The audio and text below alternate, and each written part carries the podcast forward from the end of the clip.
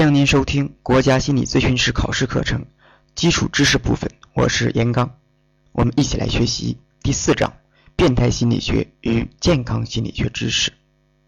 第二节正常心理与异常心理及其区分。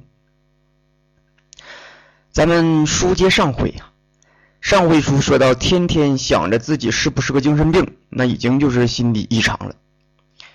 那这个心理异常是怎么判定的呢？又是如何区分的呢？这首先呢，要清楚正常心理与异常心理的概念。那正常心理的这个活动和功能都有哪些呢？那主要呢是有三个方面：身体、心理和社会。那这三个方面，其实我们在呃这个考试的时候也会遇到这种分类。无论是让我们让我们找这个症状，还是进行诊断，或者是做一些鉴别诊断，那么我们基本上也是通过这个身体方面的、心理方面和社会方面这三个层面来寻找。那好，我们来判定一个人心理是正常还是异常，也是通过这三个方面，呃，身体方面、心理方面和社会方面。那具体来说呢，呃，第一要能保障，呃，这个人呢作为生物体顺利的适应环境，健康的生存发展，那这个就是一个人正常心理要能做到的一条。啊，说是一个人在这个呃自然界当中，他自身的身体健康，啊，他要能够适应这个环境，他要健康的生存，那这就是身体方面的。那正常心理的这个社会层面呢？啊，一个人说这个人心理是不是正常啊？我们从他的社会层面来考察。那呃，这个人如果是心理正常的，那他内在的功能啊，就能够保证他自己啊，就这个正常人能够进行啊常态的人际交往，那不至于就躲猫在屋里面，或者是躲在那儿不能跟人见面，那这明显就不正常了。所以一个人内在他心理正常，要能保证一条，能够呃正常正。进行这个正常的人际交往，那他在这个家庭当中啊，呃，社会团体当中啊，包括在呃机构啊，呃这个公司当中，能够肩负起一定的责任，就是他得他得能能做事儿。啊，最起码我们说他得为社会做点贡献吧，那这个就是呃社会层面的，他要能够保保持他所在的这个呃社会群体能够正常的运行。啊。你可能会说，那我哪有这本事啊？啊，保证一个团体正常运行，那不是我这个没当官，不是我的责任，但也不是啊。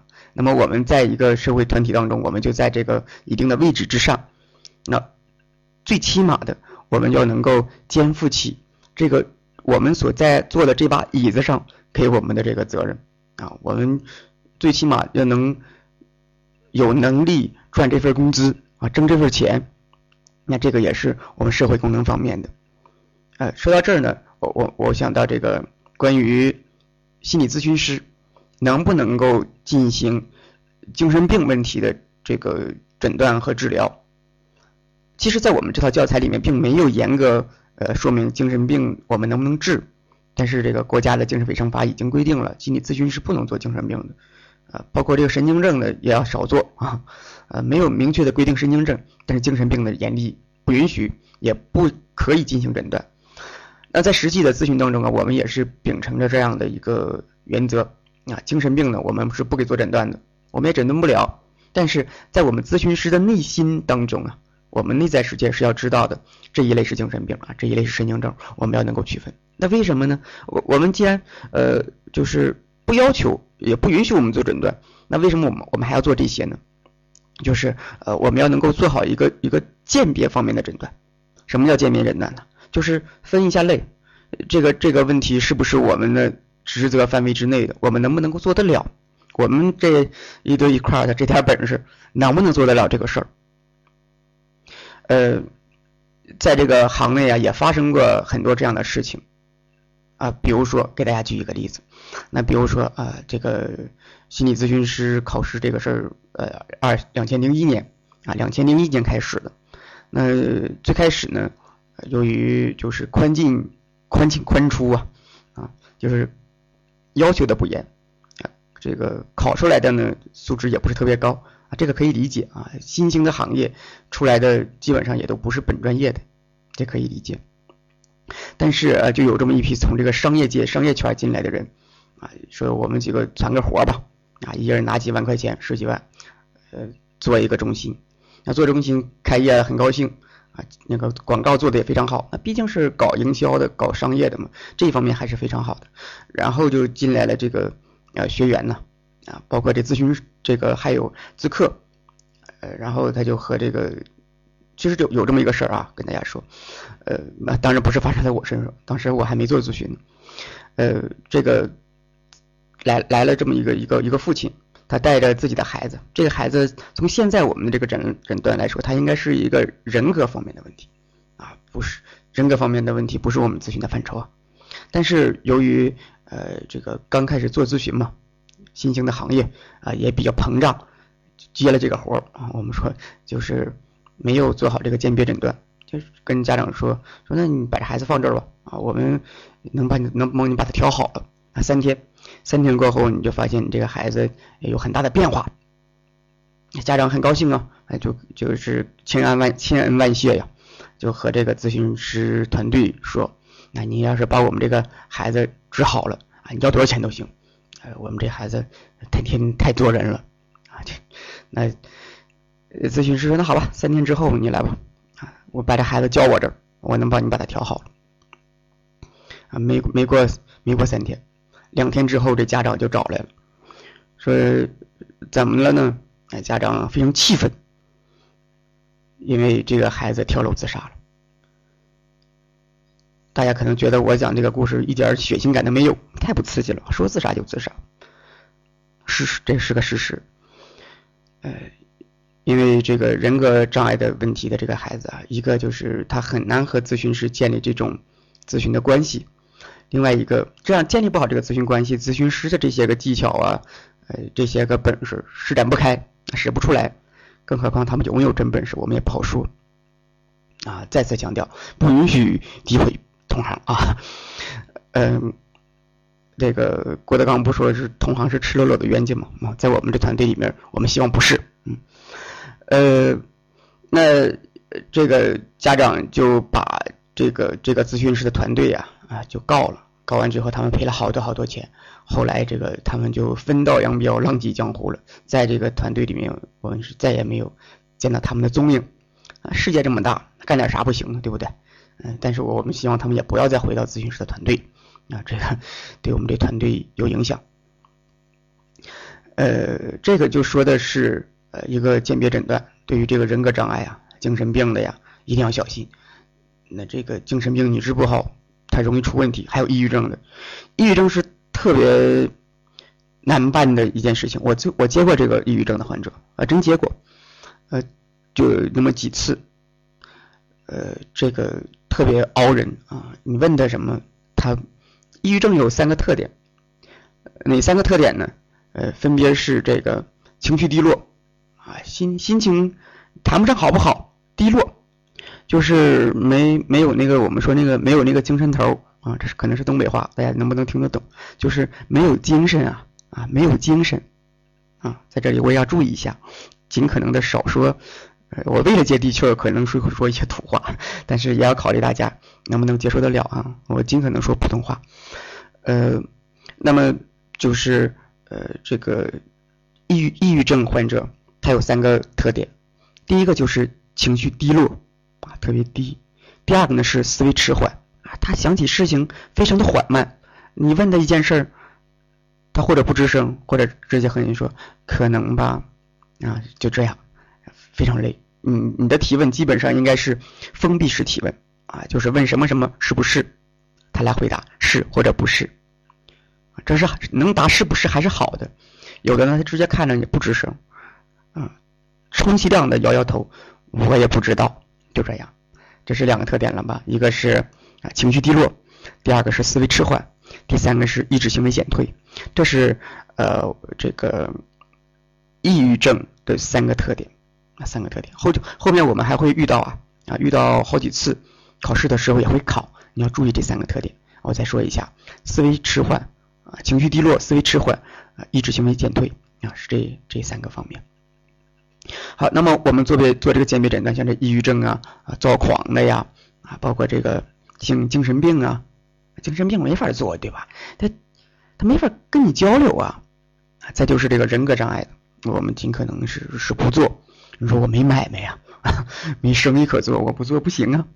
那你要一定要小心，最好是你的后面有整个咨询师团队在支撑你，或者是有这个精神科的。医生专业的医生医生啊，能够跟你会诊一起来做，这个问题也就不大了。好，我们从哪说到这儿的呢？就是这个呃精神病问题的这个来访者，我们能不能做？其实也能做。我们做哪一块呢？哎，就是当他到了这个康复期的时候，已经转好了，呃，基本上能够跟你交流了，但是呢，偶尔的还会有这种妄想啊，就比如说被害妄想等等。很多就是其实都是这个被害妄想的，啊，谁谁要害他了？我们遇到过这样的咨客，你想啊，呃，做了将近十年的咨询了，什么样的人没见过呀？啊，也不能这样说啊，有点大话了。但是确实见到呃很多这样的这个这个咨客，包括这个精神病的。呃，我们怎么做呢？我们一个呢要和他谈，你这个精神病性的这个症状啊，我们没有办法帮你消除，这个呢一定要靠药物啊，靠这个精神科的一些相应的手段来来处理。我们能做哪一块呢？做社会功能的恢复啊，社会功能的恢复，也就是说，呃，就我们现在说的这个第二点，要能够啊，让让他能够保障在这个社会团体当中啊尽一份力，能够得到一些社会的回报，同时能够回报给社会，那这个已经是不错了。如果我们能够帮助他，可以和这个家人呢进行正常的交往，那这个呃，我们已经是。尽职尽责了啊，可以这样说。所以对这个精神病能不能做呢？能，但是一定要是这个配合精神科来做，做这种社会功能的呃恢复，嗯，这个可以做。这个是我们从社会层面来谈一个人的这个心理正常呃表现哪些，能够进行正常的人际交往啊，不不回避这个人群。呃，能够进行正常的人际交往。另外一个呢，是能够呃，在这个家庭啊、团体、社会当中啊，肩负起一定的责任。啊，说到这儿呢，还还真得说一件事情。刚才举了这个人格障碍和精神病的这个问题，这里说的是心理异常或者叫变态心理啊，对吧？啊，这是呃正常心理能够保障这些。那异常心理当中啊，不仅仅有精神病和这个人格障碍，还有神经症。神经症也是人格障碍中的一种，这个要注意啊！我刚才没提，所以我怕大家听到这儿会遗漏，认为呃这个这个心理异常仅仅就是精神病和呃人格障碍呢，其实也包括呃神经症啊。一会儿我们就会遇到，这是从社会层面的。第三个呢，就是呃一个人的心理层面。那一个人啊，如果他是他这个心理是正常的，也就是说不是神经症。不是精神病，不是人格障碍，那么他的内在内在世界呀，就能够保证这个人进行正常的、正确的反应和认识这个世界，呃，客观世界的本质和规律。那说起来很官方，呃，解释起来呢，就是这个人如果是正常的话，他应该能够呃认识这个世界，就是呃别人看到些什么，他也能看到些什么。别人看不到的，他也看不到，就是一个，呃，我我们叫一个随大溜的这么一个人吧，啊 基本上是呃平平的一个人啊，没也就这样了，这是正常的。再说这正常的，好像没多大出息。其实你这么说呢，也不无道理啊。大家看一下这些有出息的，什么梵高啊，嗯，割耳朵那个精神病，还有纳什。那是数学家获诺贝尔奖的精神病，你说你怎么总举精神病的例子？确实啊，这些精神病是异于常人的，但是他的智力呀，还有其他的一些个特殊的功能上，我们是没有办法比拟的。所以你说精神病，他他只能说他是异常，你却不能他是病态。那有人说那不对，精神病他一定是有病啊。但是有一些精神病，它确实是只在一个异常的范围内，但是它确实是这个一些功能上我们是望尘莫及那特别厉害。大家可以推荐大家看一个电影叫《美丽的心灵》啊，讲的就是纳什，这是一个精神病精神病患者，讲了他的这个一生的故事，怎么获诺贝尔奖啊，怎么有了哪些幻觉呀，这个是非常好的一个一个电影，大家可以看一下，叫《美丽的心灵》，讲的是纳什。好，那呃这一部分呢，就是说一个人心理正常，要能够保证三项功能，在身体方面能够保证这个人呢在和环境和这个自然环境进行呃互动啊。嗯，第二个呢是社会层面的，能够和人进行互动。第三个呢就是一个人的内在世界，他能够与认识到这个客观的世界。但是这三个方面，那呃是一个人就是正常的。那变态心理学呢，把丧失了。正常功能的心理活动的这个人呢，就称为是异常的，就是前面这三样他没有，那我们说他异常了。那下面呢，呃，一前三这三点还不足以，或者说不够精确来描述心理异常是什么。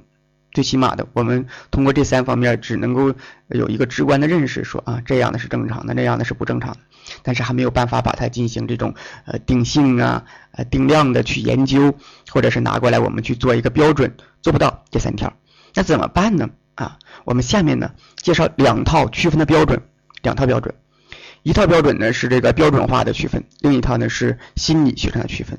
这两套标准啊，心理学上的区分呢是重中之重。但是标准化区分呢，大家也要了解一些。标准化区分呢，是李新天教授在一九九一年啊提出来的，这是呃对区分正常与异常心理提出了这个呃四类标准，我们可以一起看一下。呃，第一个呢是医学标准，第二个是统计学标准，第三是内省经验的标准，第四是社会适应的标准。啊，这个点儿如呢，如果是出多选题。啊，四个医学标准。哦，我们这么一想，医学标准应该是脑袋那个地儿出问题了啊。医学标准，或者是哪个人出脑外伤了，这个人精神有问题，这可能是这个意思。第二个呢是统计学标准，啊，应该和数据有关。第三是内省经验标准，一个人内在感受。第四个呢是社会适应标准。那医学标准呢，它的关键词就是脑功能失调。医学标准脑功能失调。呃，医按医学界的假设说，一个人有精神病了，那就是大脑出问题，他一定是大脑出问题了。有的人说，那大脑出问题了，你告诉我哪儿出问题了吧？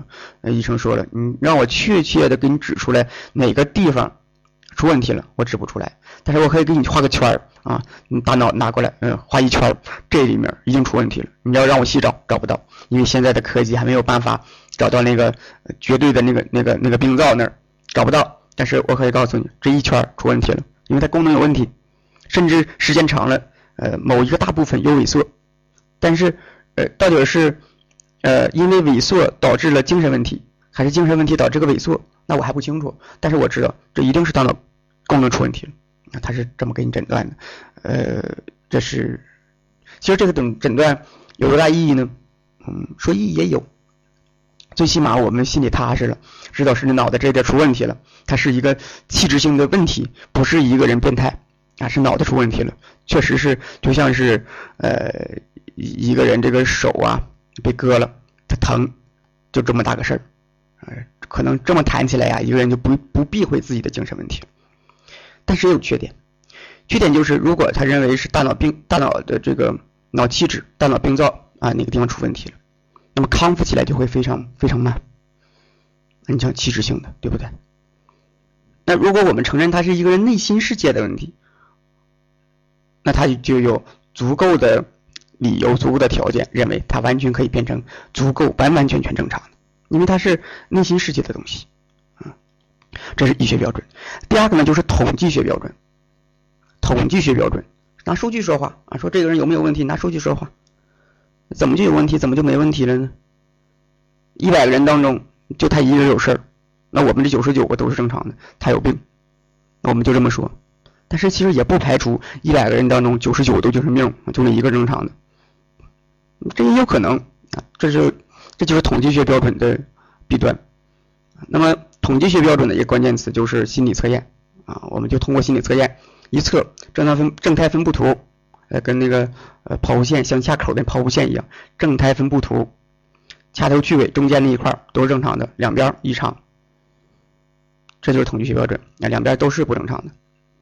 那其实大家能听得出来，这是有有漏洞的。比如说啊，一个人的正常的智商，正常智商用韦氏一测一百啊，一百就是正常智商，顶天是上下浮动十五个标准差，呃，八十五到这个一百一十五，这这一段全正常的，两边啊，可能就偏离了这个正常，哎，或者再大一点啊，呃，一边加呃十五乘三加四十五。加四十五减四十五，那剩下的一百加减四十五，剩下的两边的就全是异常的了。那有有的人不干了啊，说一百加四十五，一百四十五。那如果我我智商一百八，那你说我也是异常的吗？我天才啊，你说我异常？那在这里面这个心理异常呢，就不能够完全呃把这个市场一百八的人包括进来。所以这种统计学标准呢，也有也是有一定偏差的。啊，你不能说它没有用，它确实有用啊。通过这种统计学规则呢，我们可以进行呃确切的数据化的研究，呃计算归类，这个对我们进行心理学的研究是有非常大的好处的啊。统计学是我们心理学非常有用的一个工具。第三个呢，就是内省经验的标准。什么叫内省经验呢？就是一个内心体验是什么，自己的感受又是什么，自己呃知不知道自己有问题？主观感受，那么这个内省经验呢，又分为两类。一类是病人他的内心内省经验，他自己觉得如何？那有我们经常会问诊啊，问来访者，问这个人说，呃，你感觉如何呀？你感觉怎么样啊？啊，他自己会会说他自己内省经验。然后我们问他，你想到了什么呀？当你说到这儿的时候，你自己感受的是什么？我们会问他内省经验，这是病人的内省。另外一个呢，就是观察者的内省，观察者的内省啊，这个呢是咨询师啊、精神科的医生啊这些大夫观察者的内省，这是内省经验的标准。那么内省经验涵盖了这两个方面呢，呃，具体说，一个就是病人内心的经验，比如说呃，病人自己觉得有焦虑啊、抑郁，或者是呃说不出明显原因的不舒适感。你问他说你，呃，有什么感受啊？就是大夫我也没啥感受，就全身不自在啊，全身紧，不知怎么回事儿，他也说不明白。但是这也是内心的经验，或者是他觉得啊，有一些什么行为我控制不住，他说我我控制了，我控制了，大夫没控制住。大夫说你怎么了？他说嘎呀抽过去了啊。第二个呢是观察者的内省经验，观察者的，比如说这个。观察者呢，把被观察的行为与自己以往的经验相比较，从而呢对被观察者做出心理正常还是异常的判断。说白了就是和自己比啊，想想我自己这段这些这个事儿呢，我如果我遇到了，我会怎么处理？如果呢他跟我处理的不一样，那我可能想想是不是他不正常了？其实大家能够听得出来，漏洞百出啊。如果我自己就是不正常的呢？这个你可能觉得，嗯，可能性不大啊。自己不正常还做做咨询，啊，不正常的我们是不允许他做咨询的。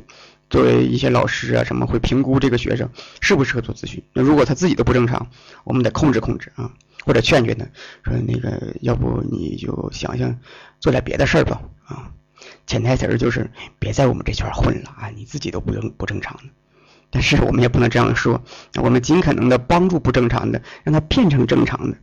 我们呃充分的相信，心理异常的，特别是精神病性的问题的这个人呢，他有足够的丰富的这个经验来帮助别人。他的经验其实是有意义的，但是呢，由于他内在的这个控制能力比较差，他自己的这种人格结构啊还有缺陷，所以当他和他的来访者。进行深层次的心理交流的时候，很可能会出现一系列的偏差，啊，我们并不是一定要啊，就是不允许他们来当咨询师，可以的，但是他后面一定要有一个咨询师的团队来支撑他，来滋养他，啊，或者呢，他背后有一个足够的呃一个一个心理能量场来支撑他，他没有咨询师团队，但是他有一个呃非常强大的一个一个一个家庭的后盾呐，朋友的后盾，能够支撑他。支撑他也是可以的嗯，但是呢，我们还是建议啊，如果是自己是心理异常的，那最好一定要啊，就是一定要找到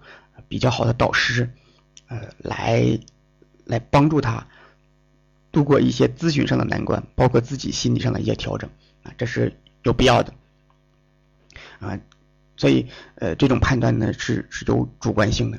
那自己如果是有心理异常，和对方一对比，那对方我们就会把他那个正常的部分看成是不正常的。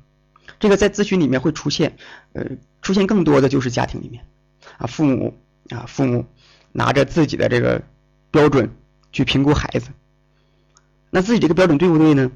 你说对不对呢？如果他按照他自己的这个生活经验来说，那是对的，因为从小就这么长过来的。啊，从小他们爸爸妈妈就是这么教育大的，但是啊，时过境迁，啊，过了二三十年了，啊，那转过头来到这个时时代来说，从这个时代的整体评估来看，那很可能他过去所持的这个规则，陈旧的规则，可能就不适合当下的这个时间了。所谓的墨守成规嘛，啊，就是就是遵守着过去的这个。这个规则，但是可能已经不适合当下了，不适合当下了。那如果他再用当下，用他过去的这个想法去约束眼下的这个孩子，那很可能就偏差的将当下的孩子修正成像他们过去那样了。他们觉得，嗯，你终于像我们想象的那个样子了。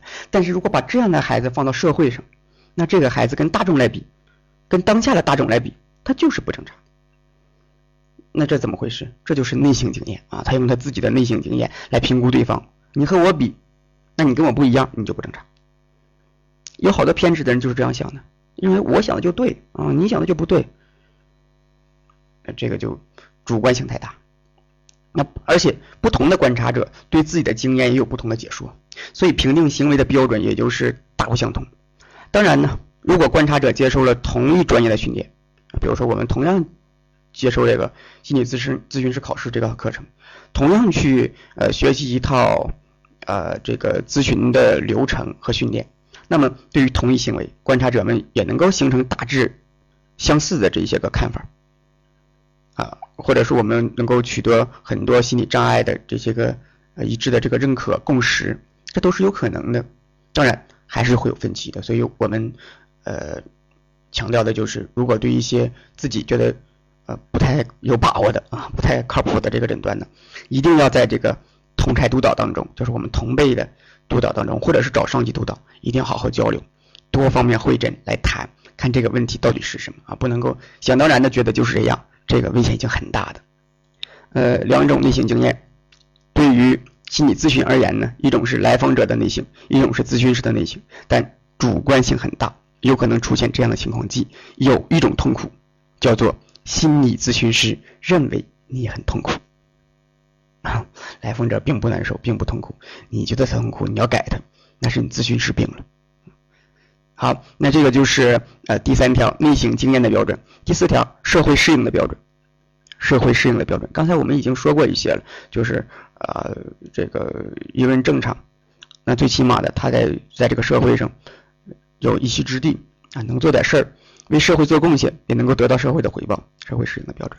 那在正常的情况下呀，人们能够维持生理和心理活动的稳定状稳稳定状态，能依照社会生活的需要适应环境和改造环境。因此，正常人的行为符合社会的准则，能根据社会要求和道德规范行事。这时，我们说他的行为是一种社会适应性行为。如果由于气质或者是功能的缺陷，使得某个人的社会行为受损，不能按照社会认可的方式行事，那么我们就认为此人有心理障碍。这一判断呢，是将此人的行为与社会行为常模相比较之后得出来的结论。那评定一个人的社会功能，是我们进行心理诊断中不可忽视的一个层面。有的人经历了在他看来很严重的打击，但他的社会功能仍然可能很正常，我们就说这人。抗打击能力强啊！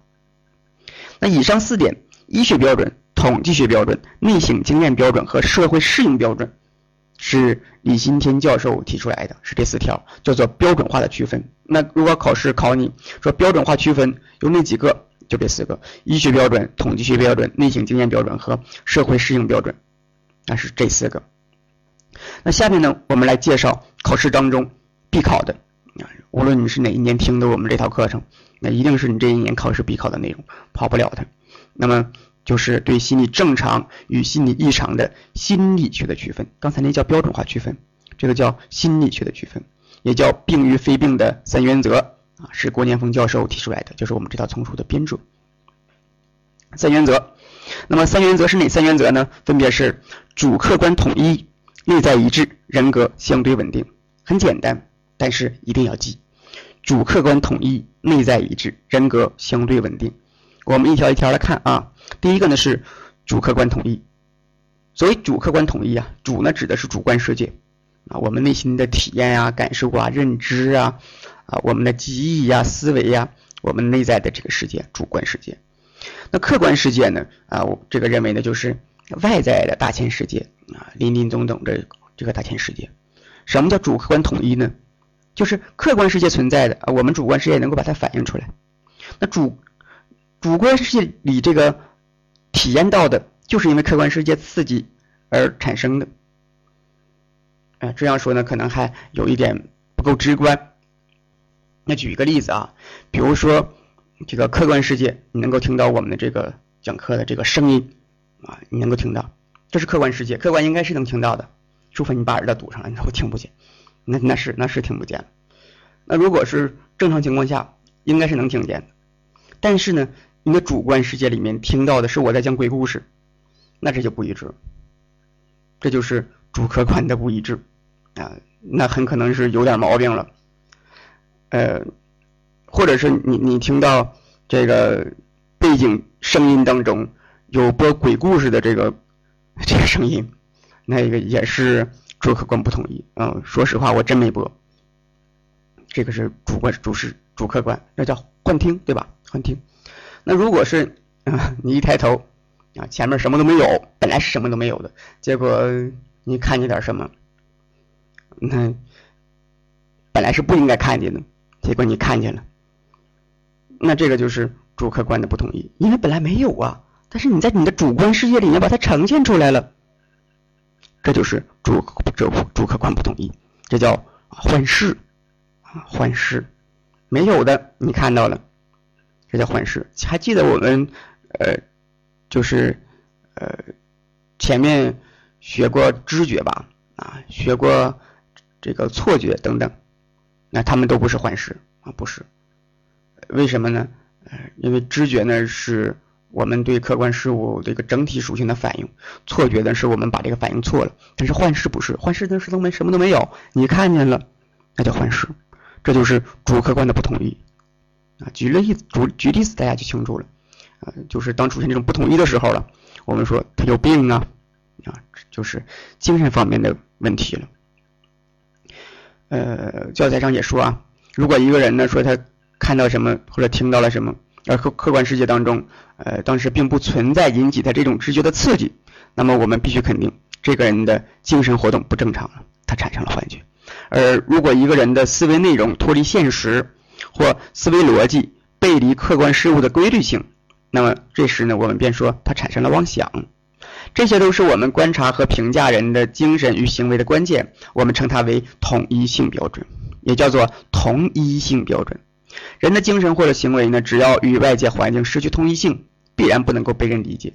那在精神科的这个临床上呢，常把有无自制力作为判断精神病的指标啊，自知力，知不知道自己是怎么回事儿？或者呃，这样解释也不太确切啊，呃，叫做自制力是知不知道自己有病啊，就有点像这个喝酒喝多了，你问他喝没喝多一样，他说没多，那就多了。那这个人自制力，如果一个一个精神精神病，比如精神分裂症，我们所说那个大马路上那个疯子啊，穿的呃很不协调，你说怎么不协调？怎么看怎么像疯子？他就很协调啊，在我们跟我们比吧啊，他不算不太协调。呃，就是，然后你你如果你如果你问他，你说看你这样好像有有病吧，嗯，他在瞪眼睛跟你说你才有病呢，他就不理你了，要自制力。呃，这个自制力的判断呢，是呃我们在做诊断的时候一个很重要的一个标准，就是判断该来访者有无自制力。如果是没有自制力啊，基本上属于精神方面的问题。那如果是呃有部分有自制力，精神方面的问题不太严重。啊，如果有有完整的自制力，这个嗯这个人呢，应该不是精神方面的问题了。我们常把有无自制力呢作为判断精神病的指标。其实呢，这一指标已涵盖在上述标准当中，就是主客观的统一性。所谓无自制力或自制力不完整，是患者对自身状态的反应错误，或者说是自我认知与自我实现的统一性的丧失。在精神科临床，在精神科临床上，还把有无现实检验能力作为鉴别心理正常与异常的指标。其实这一点也包含在上述。标准当中，因为若要以客观现实来检验自己的感知和观念，必须以认知与客观现实一致性为前提。那这个呢，说的就是主客观的统一性，也叫同一性，呃，一不一样？嗯。第二个呢是心理活动的内在协调原则。心理活动就是自己的认知啊、情绪啊、行为呀、需要啊、动机啊，就自己的这一块儿。是不是一致的？那虽然人类的精神活动啊可以分为知情意这三部分，那可以分，但是呢，它却是完整的这个整统一体，它是一起的。那各种心理过程之间呢也协调一致。那有了这种协调一致呢，我们就说这个人呢，哎，他是正常的，他能够保证客观的反映这个世界呀，也能够准确的反映这个世界。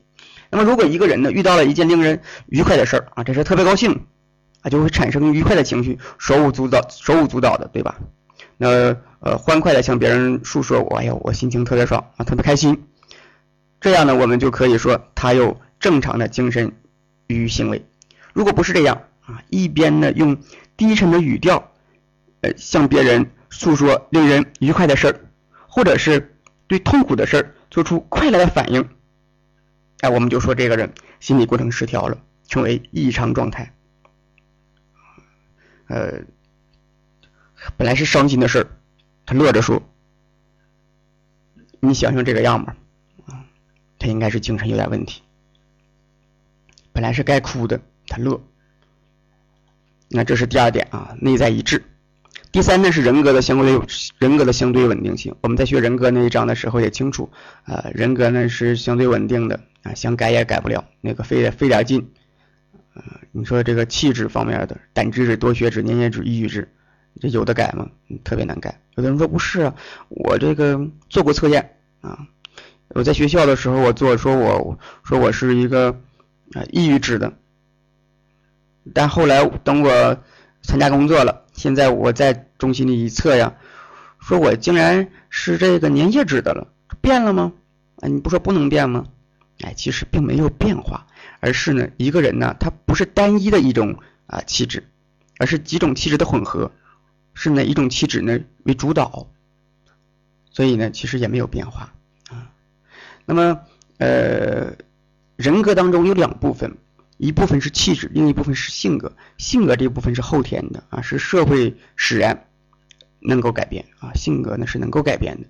所以呢，我们咨询的一个终极目标吧，就是。完善人格，完善人格，人格是可以被完善的。好，说回来，人格的相对稳定原则。那么每一个人呢，在长期的生活道路上，都会形成自己独特的人格心理特征。这种人格特征一旦形成，便有相对的稳定性，在没有重大外界变革的情况之下呢，一般是不易改变的。这句话是什么意思呢？也就是说，一个人如果遇到一些重大的挫折、重大的突如其来的创伤，那这个人的人格会改变的，比如说地震、火灾、水灾，对吧？这些大的灾难，包括还有战争啊，这些呢都容易让一个人的人格改变。如果没有这些，这个人突然变了，那他呃就是人格方面的问题。那如果在没有明显的外部原因的情况之下呀，一个人的个性相对稳定性如果出了问题，那么我们就要怀疑这个人心理活动是不是异常了。这就是说，我们可以把人格的相对稳定性作为区分心理活动正常与异常的标准之一。例如说，一个人呢用钱很仔细，突然间挥金如土，或者一个人待人接物呢很热情，突然之间变得冷淡了。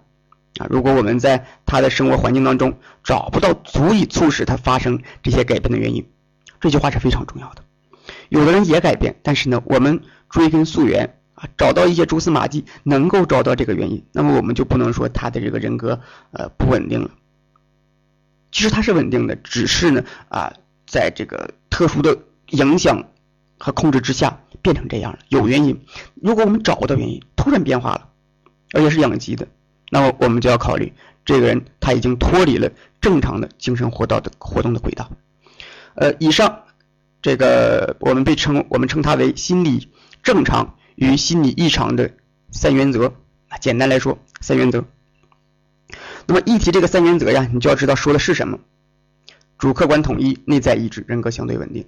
一见到这个主客观统一，内在一致啊，人格相对稳定，你就要知道这个叫三原则。而且呢，三原则当中啊，只要有一条不符合，我们就可以啊诊断为精神病性的问题。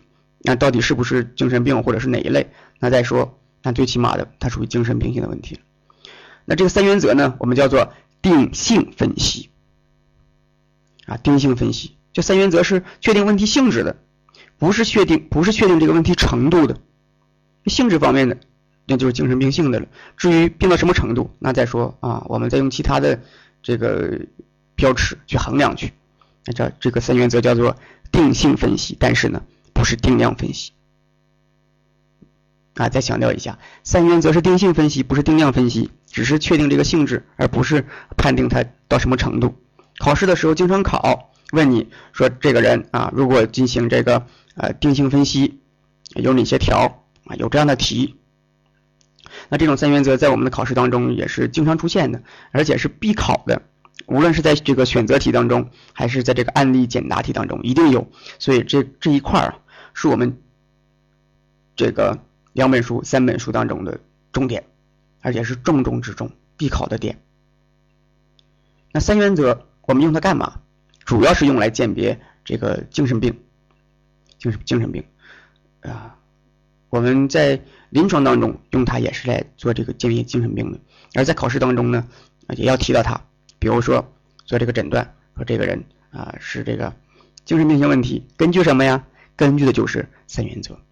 啊，不然的话，你凭什么说他就精神病性问题了呢？那有依据啊。那这个依据就是三原则。那在选择题当中，无论是这个多选呢，还是单选，还有这个案案例选择啊，或者是案例问答题，都会出现这三原则的。那么在案例选择题当中啊，大家要注意，如果是问这个呃问这个叫做啊对该案例进行定性分析的依据有。啊，如果问你这么个问题，我我们可以想象这样一个题啊，叫做如果对这个案例给你一个案例一百一百来个字儿啊，然后下面七个小题儿，接着这七个小题当中，我就一道题这么问你说，如果对该案例进行定性分析，那么依据是：A，该来访者没有出现幻觉，记着点儿；A，该来访者没有出现幻觉；B，该来访者主客观统一。C 严重影响了社会功能。D 有自制力。就这么四个选项，多选，让你答。我再说一下啊，问题是这样的：多选题，如果啊多选题，如果对该案例进行定性分析，依据是。A，该来访者没有出现幻觉。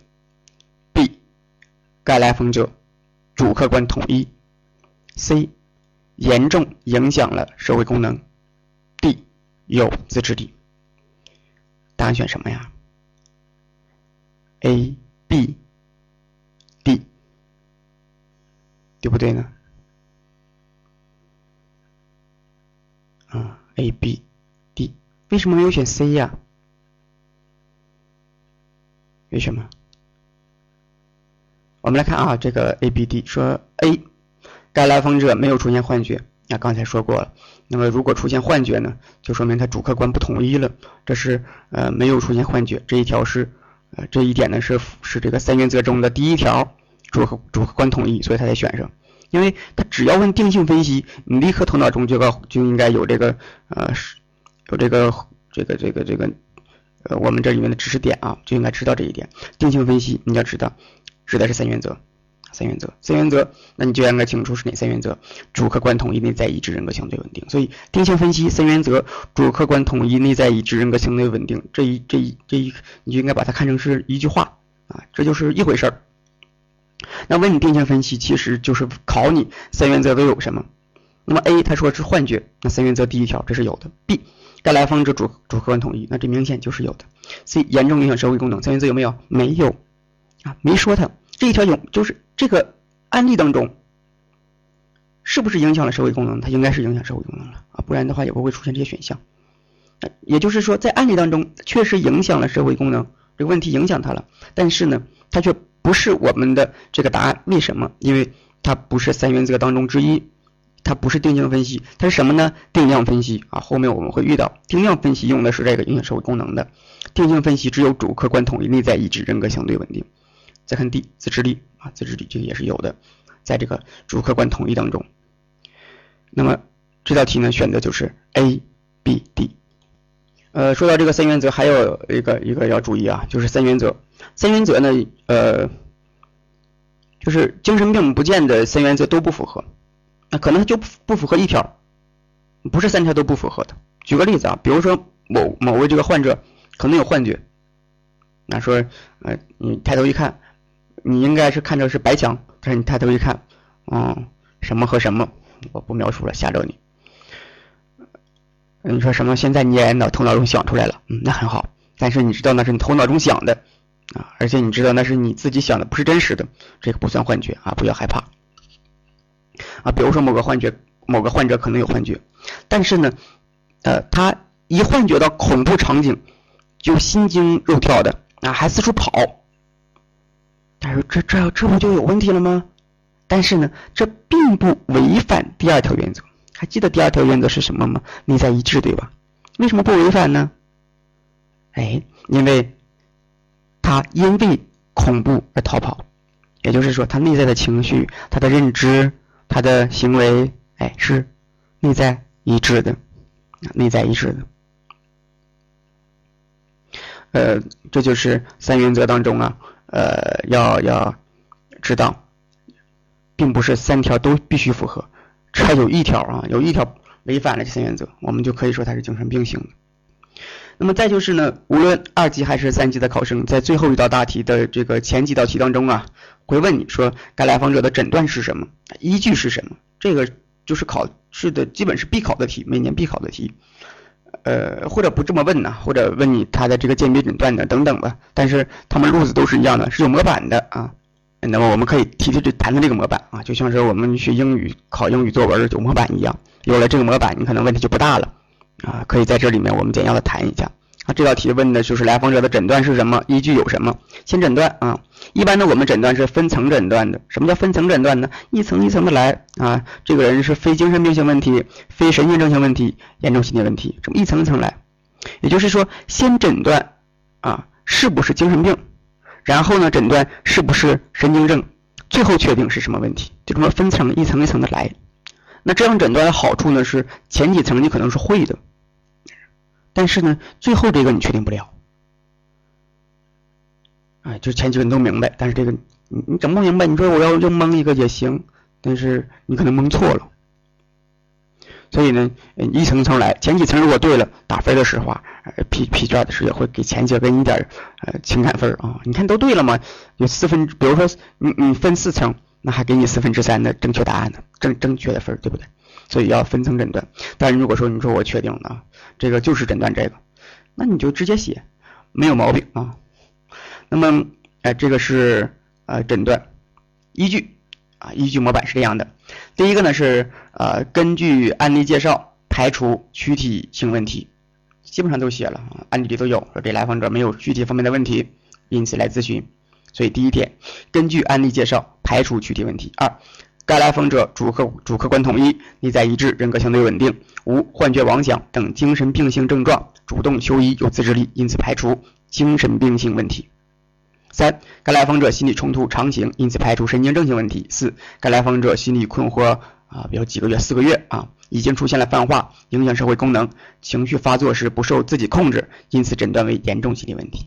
那么，呃，我们这里面只学到了第一点、第一条、第二条，至于心理冲突啊和这个泛化呀、量化这个，我们没学到啊，会讲到的啊，不用着急啊，我再把它呃说一下。一，根据该案例介绍。根据案例介绍，排除躯体排除躯体疾病。二，该来访者主客观统一，心理活动内在一致，人格相对稳定，无幻觉妄想等精神病性症状，主动求医，有自制力，因此排除精神病性问题。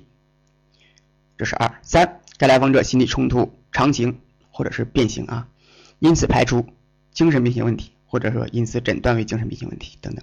四，该来访者心理困惑四个月。那或者是几个月吧，案例里有已经出现了泛化，或者是没有啊，影响社会功能，情绪发作时不受自己控制，受不受控制的，你看案例就清楚了，因此诊断为严重心理问题。